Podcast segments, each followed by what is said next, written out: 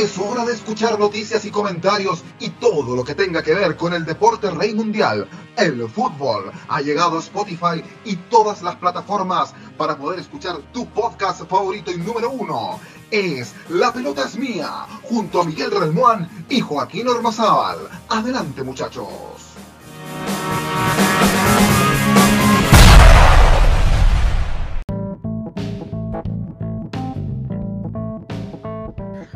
La pelota es mía que comienza claramente a través de nuestro podcast y todas las plataformas donde tú nos puedes escuchar. Soy Joaquín Ormazábal y estamos en otro capítulo más junto a ustedes, muy, pero muy eh, contentos de acompañarles y de hablar de esto que tanto nos gusta, que es el fútbol. Saludamos a nuestro compañero Miguel Renmoan. ¿Cómo te va, Miguel?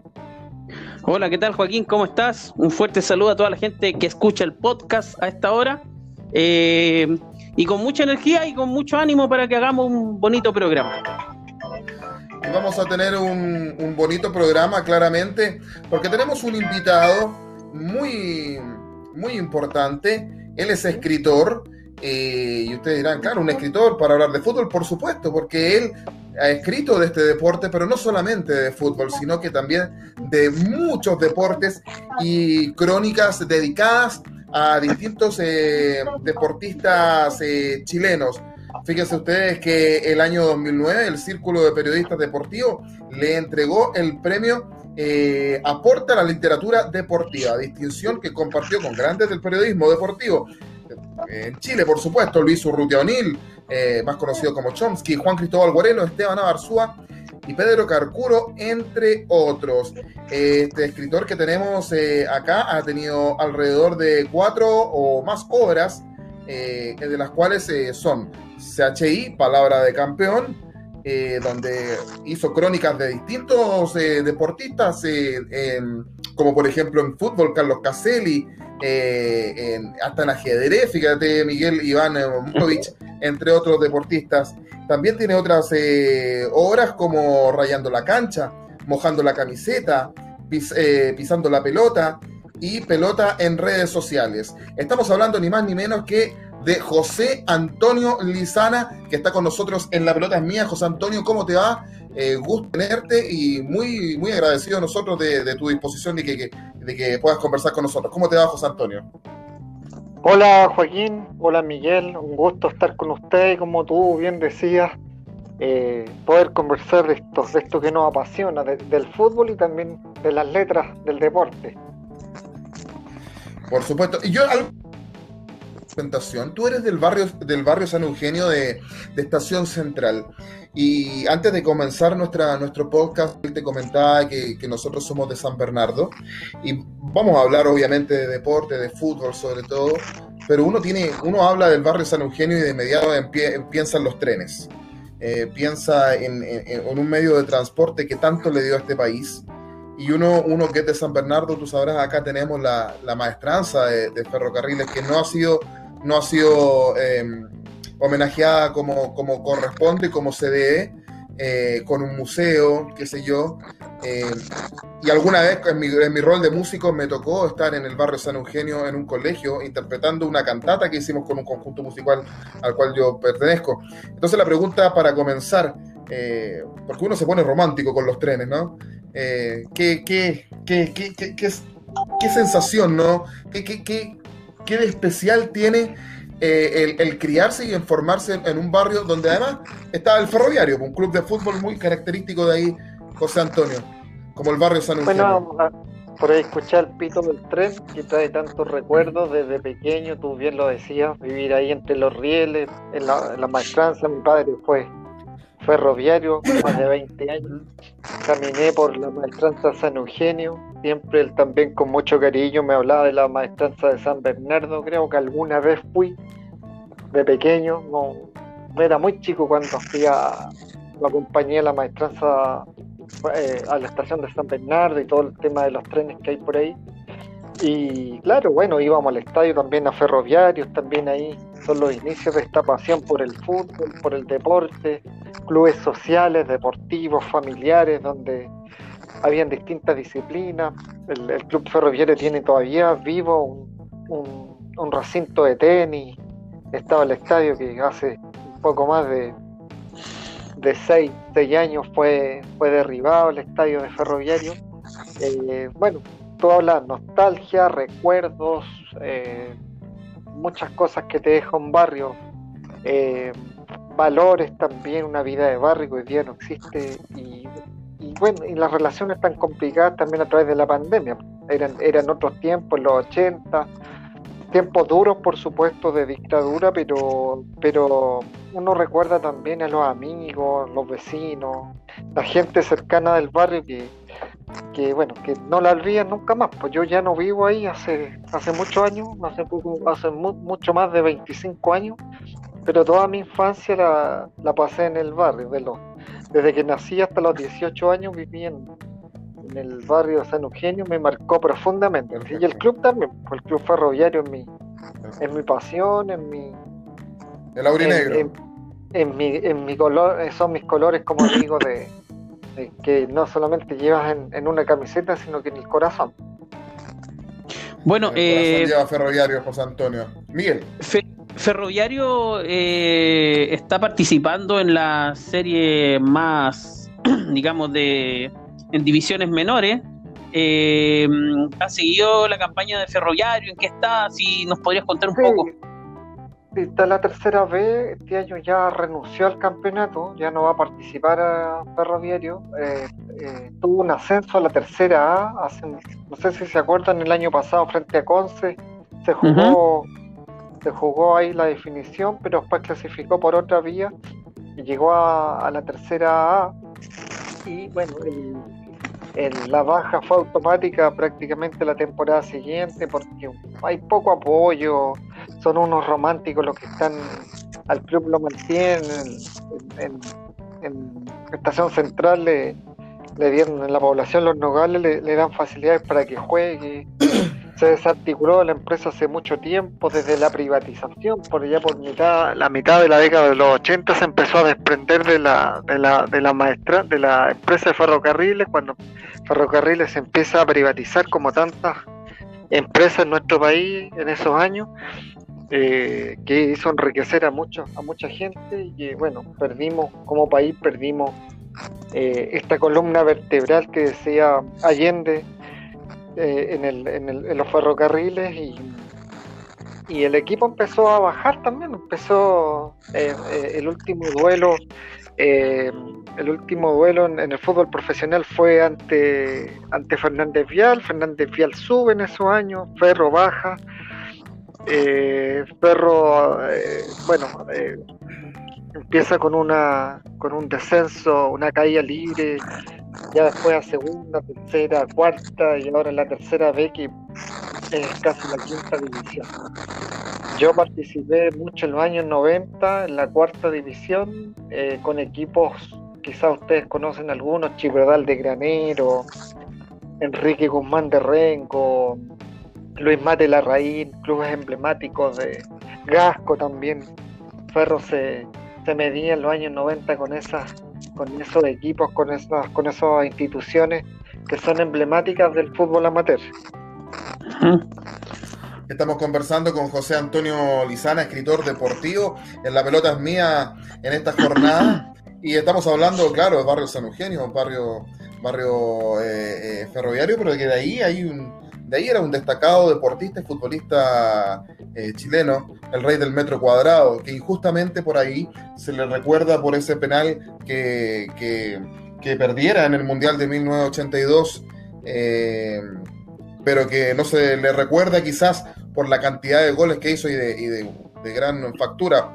uno de los ídolos máximos de Colo Colo, el goleador eh, histórico de Colo Colo, ¿Y por qué hablamos de Caselli? Porque entiendo que tú estás en una campaña para darle un nombre a una calle, Carlos Humberto Caselli. Eso sería ahí en el barrio San Eugenio. ¿Por qué no nos cuenta un poco de eso, José Antonio?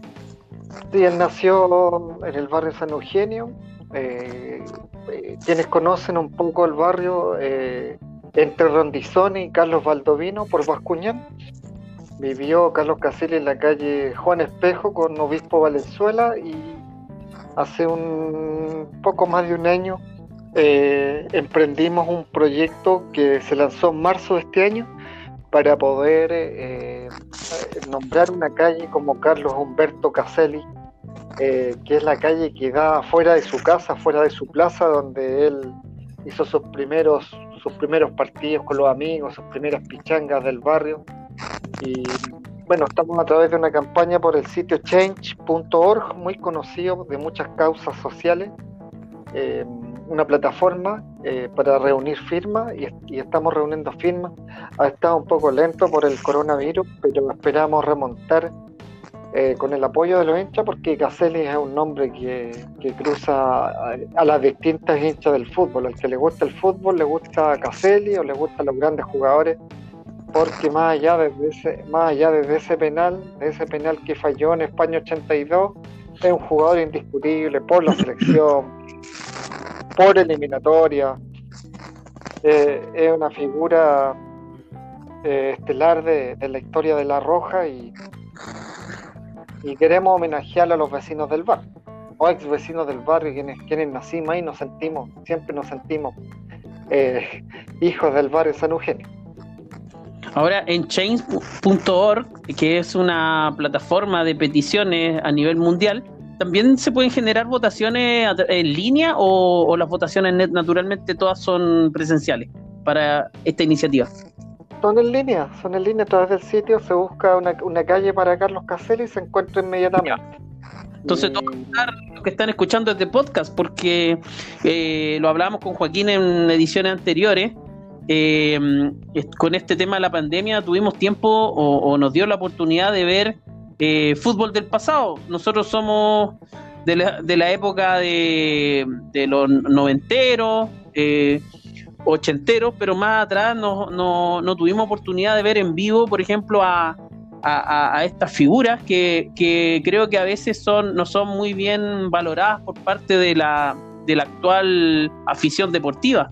Tú, eh, yo me acuerdo, por ejemplo, cuando íbamos al Estadio Nacional, jornadas dobles de fútbol, eh, jugaba Colo Colo con Unión, la U con Coreloa, eh, a estadio lleno, eh, y las barras podían convivir, había una efervescencia, todas esas cosas tú, todas esas vivencias tú las has plasmado también en libros. Me gustaría que, también pudieras contar un poco de, tu, de, tus, de, tu, de tus libros, de la, escritura que tú has generado, que, está también en, en las redes sociales y sobre todo en el Internet. Sí, bueno, eh, sí, todos esos cuentos, todos esos relatos de barrio, las pichangas con los amigos, las pelotas plásticas, ir a golpear la puerta para que para reunir a los amigos para jugar en la calle, todas esas cosas las he dejado plasmadas con, con un poco un registro eh, crónico de, de, la, de la década de los 80, de los tiempos de dictadura, mi infancia, los recuerdos del barrio, las calles, el mismo estadio.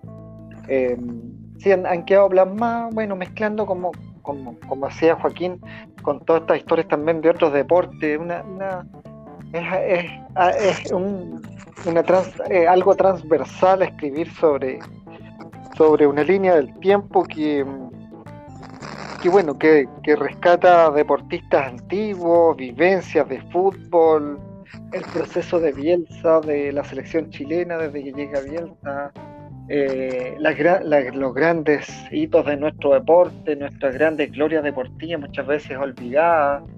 Eh, bueno, eh, es un registro amplio de todos los de todos los procesos que ha vivido. Yo creo que el, deporte chileno, por lo menos creo que registro los últimos 45 años en estos cinco libros que nombraron.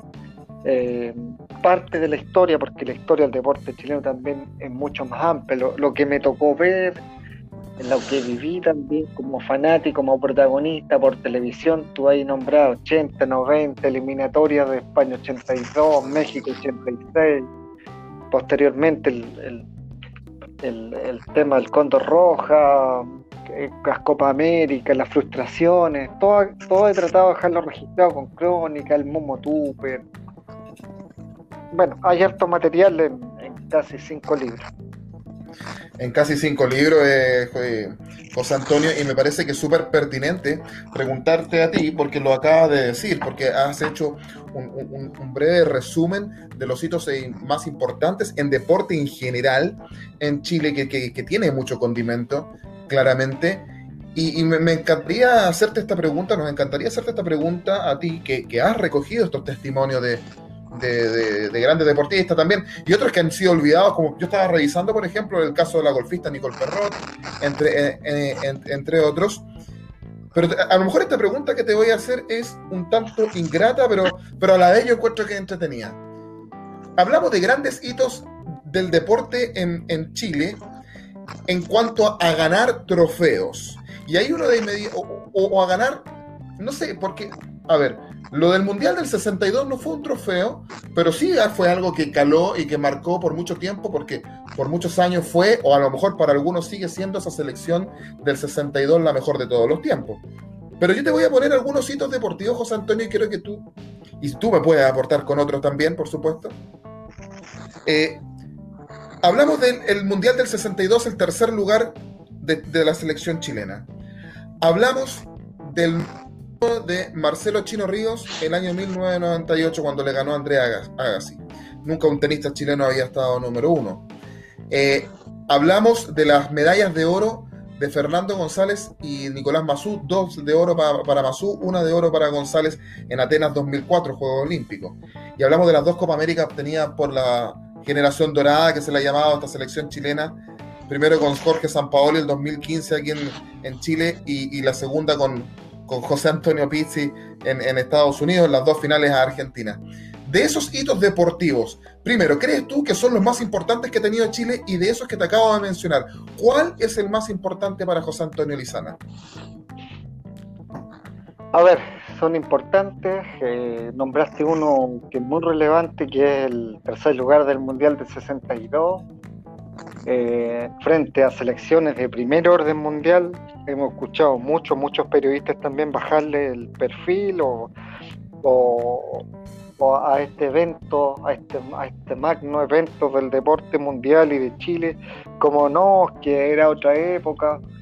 Creo que hay falta de conocimiento, muchas veces eh, nos dejamos llevar por, por, las últimas actuaciones. Nombraste el Nico Mazú, que en este mes están de aniversario esa medalla que a poco a poco, tristemente, poco a poco, están tristemente a veces olvidando porque nos pareciera que nos estamos acordando solo el, día del aniversario de esas medallas.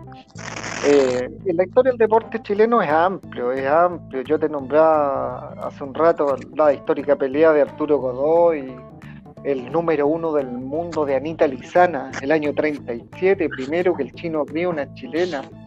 Lucho Ayala, tenista en los 50 ganó eh, el año 56, si no me equivoco, ganó eh, Roland Garros en, en dobles mixtos. Roland Garros, un gran slam que muy bueno, un deportista, un tenista adulto en Chile no ha ganado Roland Garros, lo ganó juveniles González y Garín. El, el, hito relevante también del, de los chilenos en el Ebre en 1992. Eh, si ponemos en la balanza, como tú me lo planteas, el, el, gran hito, los historiadores, el hito olímpico es más importante, sin lugar a dudas, y posteriormente tendría que ser un hito mundial, un hito olímpico y un hito mundial, y en el hito olímpico están indudablemente las medallas de Luis González y eh, posteriormente el tercer lugar del Mundial del 62. Luego tenemos a Marcelo Río y, bueno, y otros, y otros tantos hitos. Tenemos también campeones en el Dakar, Casale ha ganado un par de veces, De Cabardo fue medalla de bronce en el Dakar. Hay una larga. Las marcianitas fueron campeonas mundiales con una potencia, Chile con España. Eh, es amplio el palmarés del deporte chileno y claro, el fútbol y el tenis acaparan las miradas, pero pero hubo, hubo hitos eh, tan importantes como lo que tú mencionabas. Antes de ir con Miguel, los mosqueteros de Melbourne, los, boxeadores, eh, la, misma, la misma Marlene Arens, eh, también está el también este deportista de Seúl 1988 que ganó plata Alfonso de Torre. Alfonso de Torre también en tiro al, tiro al blanco, ¿no? ¿Bien digo? No, tiro skit. Tiro skit. Tiro eh, skit, tiro, skit. Tiro skit, modalidad, eh, tiro al vuelo, modalidad de skit en 1988. En 1988 en Seúl y así así muchos más también y en los Panamericanos por ahí Erika Olivera también. Claro. Manuel Plaza también. Medalla de plata en medalla de plata en, esto fue en Ámsterdam 1928 mira. Ahora eh, la, la evaluación que se hace respecto a todos estos eh, logros o a estos méritos deportivos que ha tenido el país eh, a veces mezclarlo y confundir, y, como que entra uno a confundirse porque eh, cada uno tiene su valorización eh, puntual en, esa disciplina, también a nivel deportivo, y muchas veces, eh, como decíamos al principio, las generaciones más jóvenes, los que, los que pueden, tienen acceso a ver, valorizan lo que, lo más reciente, no valorizan lo, lo demás hacia atrás. el logro de, por ejemplo, hoy día, si uno le pregunta a un niño eh, ganar la Copa Libertadores el año 91, los niños no, si no se lo cuentan o lo ven en YouTube, no saben. Y, esa es la gracia de, tus libros.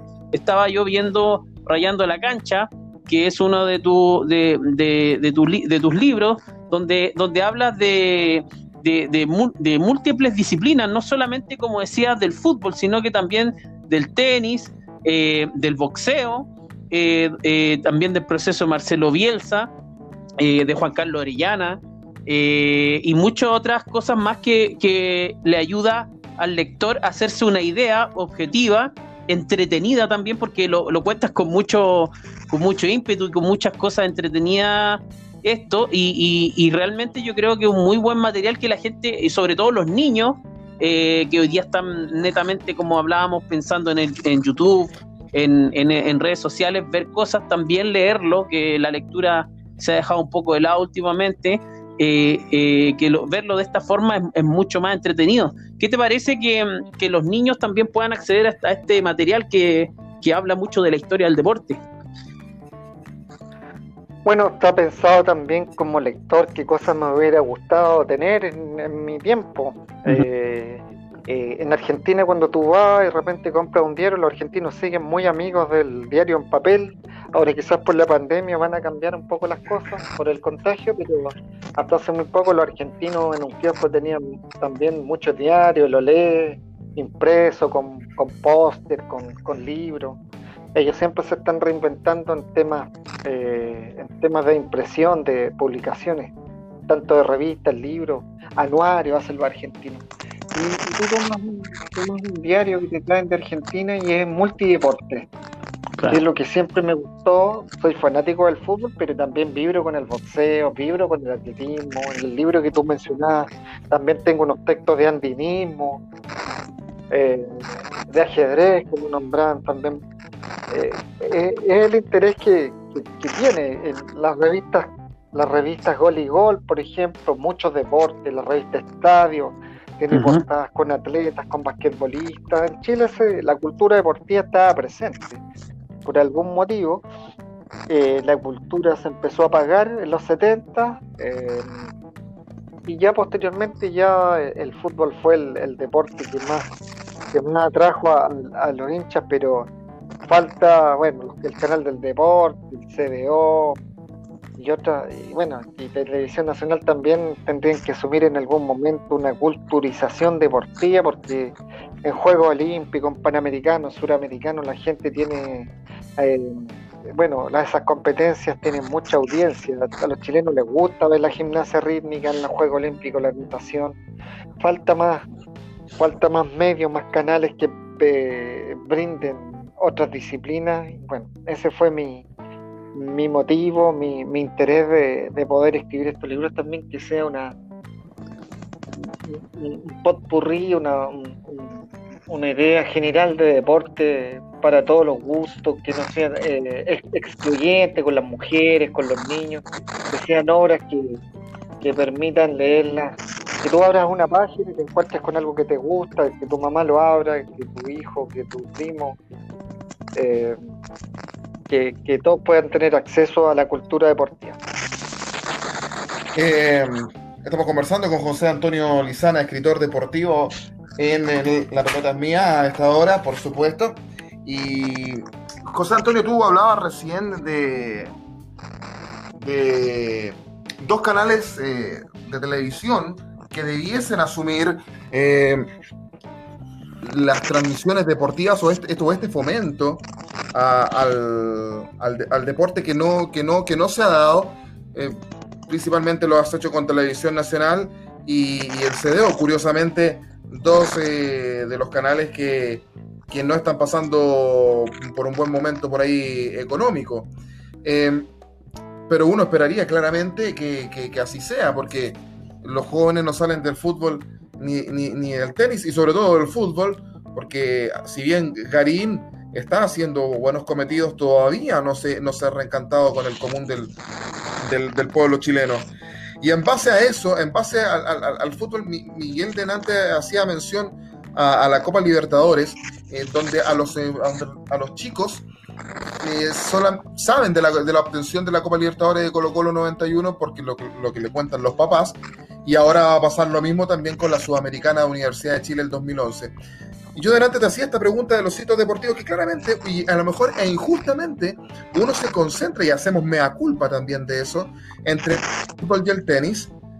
Pero te tengo que preguntar esto, si los, logros futbolísticos y deportivos de Colo Colo y de Universidad de Chile, tanto en Libertadores y Sudamericana, no entran en los grandes logros deportivos a nivel nacional? ¿Se hace una parte por, por ser porque causan, por así decirlo, alegría en solo un grupo de hinchas y no del total de un país? Yo lo considero. Yo hago una charla de hitos del deporte chileno y sí considero como hitos del deporte chileno son dos títulos continentales de clubes. Y, y sí, yo creo que sí son parte de la, de la gran historia del deporte chileno eh, porque bueno, son los, son los dos torneos hoy día a nivel sudamericano que, que, rigen y, han sido ganados por chilenos. Eh, también Colo Colo lo ganó en, el, en la rama femenina también la Copa Libertadores y, también es un hito en, esa, en esos términos también del deporte femenino. En, el, en fútbol las mujeres fueron medallistas de los Juegos Olímpicos de la Juventud en 2010. Eh, ahora clasificaron a Mundial. Bonito, eh, no, no son excluyentes. Yo creo que el fútbol sí, estos dos títulos, es muy poco para la Copa Libertadores, si no me equivoco, tienen cerca de 60 años. Ganarlo una vez, la Sudamericana es un torneo más joven, y ganarlo una vez es poco. Los equipos chilenos están en deuda. Y bueno, este mismo torneo a la U le permitió jugar la, la Recopa, por ejemplo, la Suruga Bank, a Colo Colo la Copa Libertadores le permitió jugar la Intercontinental. Son torneos de primer orden. Yo creo que sí son parte de la historia del deporte chileno. José Antonio, estamos en el ocaso de esta conversación que estamos teniendo, em, pero te tengo que consultar también de todos estos testimonios de, de estos distintos deportistas que tú has podido recoger. ¿Cuál fue el que más te impactó? A ver, eh, son, bueno, hablar con Cristian Bustos y, que él te cuente eh, de su accidente en Argentina cuando casi fue, fue, fue, creo que fue casi, casi quien hizo ese acto de atropellarlo iba con intención, yo creo que de matarlo, prácticamente sufrir un, atentado contra su vida, eh, hablar con Carlos de Gabardo hace muchos años, y, relatar los, los, accidentes, la muerte de sus compañeros que vio muchas veces en, las pistas, son cosas que te estremecen, son cosas que, que, te llegan porque no estás, no estás, no, no, no dimensiona quizás un hincha por televisión lo que, lo que es la otra cara de, del deporte, de la parte humana. Eh, el mismo Chaleco López con reciente cuando conversamos con un accidente eh, había pasado por un, no vio, nos vio unos alambres de púa en una competencia y prácticamente la frente y, parte de la cabeza quedó muy herido.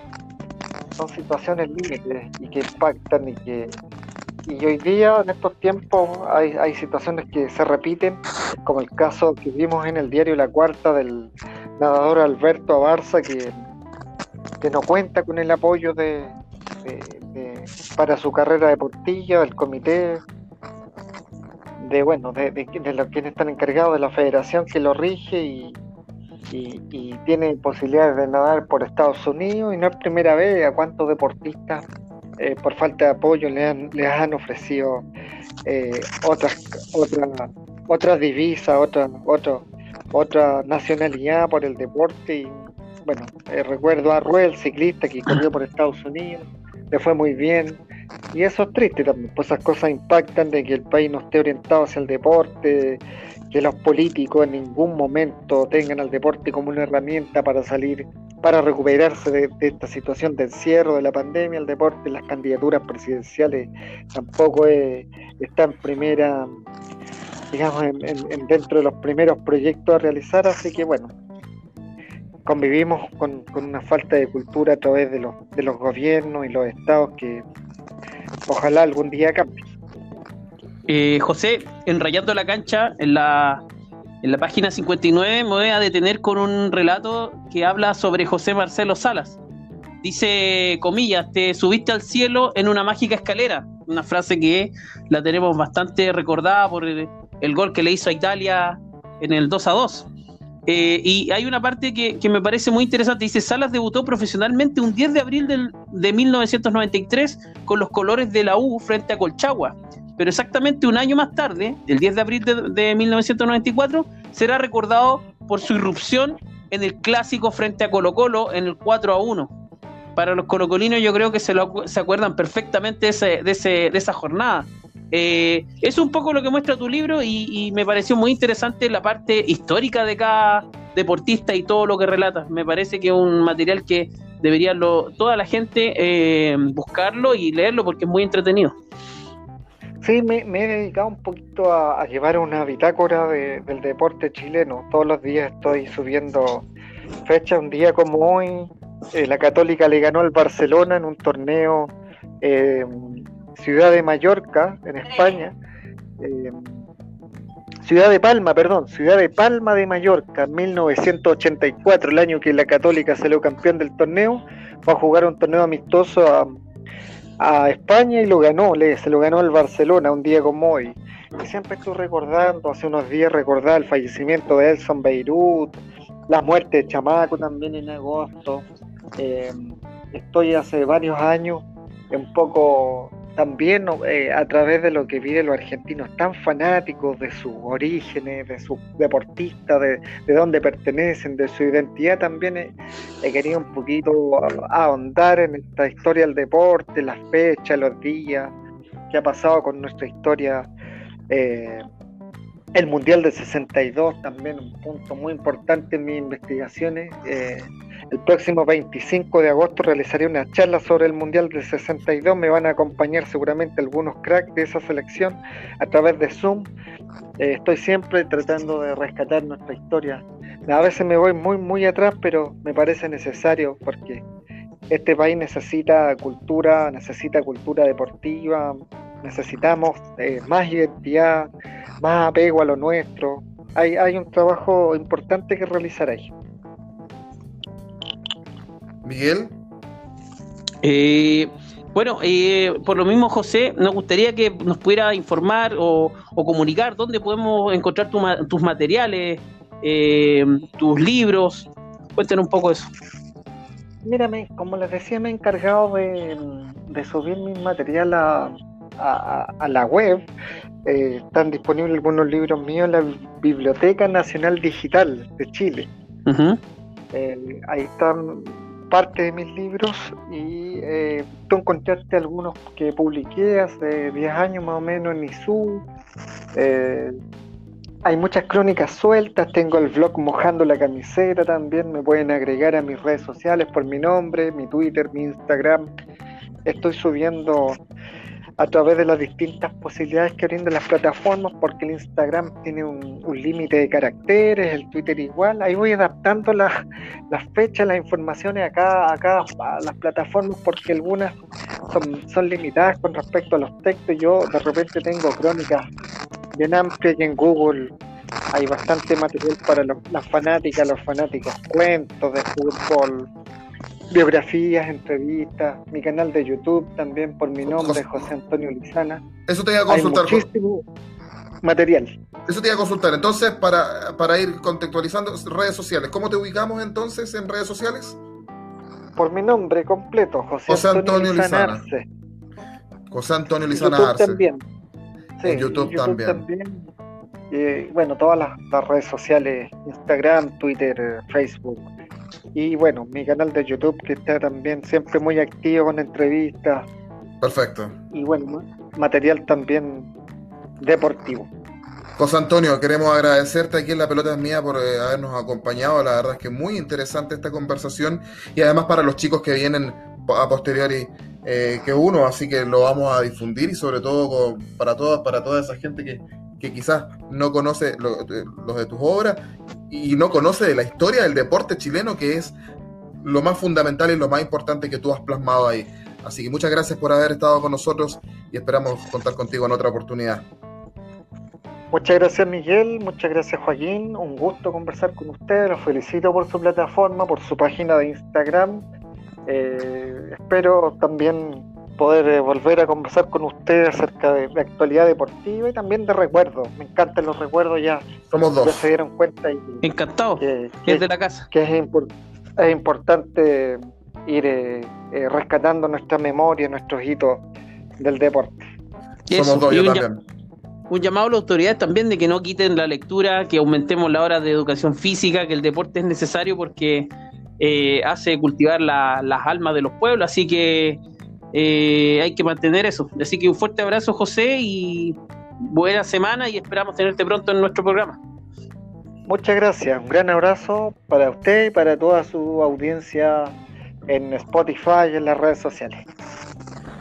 Era José Antonio Lizana, somos, sí, uno, uno también vive, le encanta el recuerdo, a mí me encanta el recuerdo.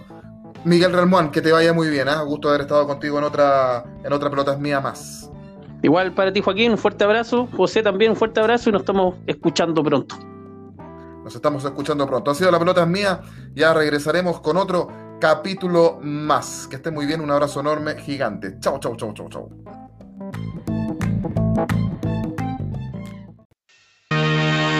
Gol, gol, gol, golazo. Terminaron los minutos más fabulosos para hablar del balompié nacional e internacional. Fue La Pelota es Mía, que regresará en otro momento junto a Miguel Relmuán y Joaquín Ormazábal.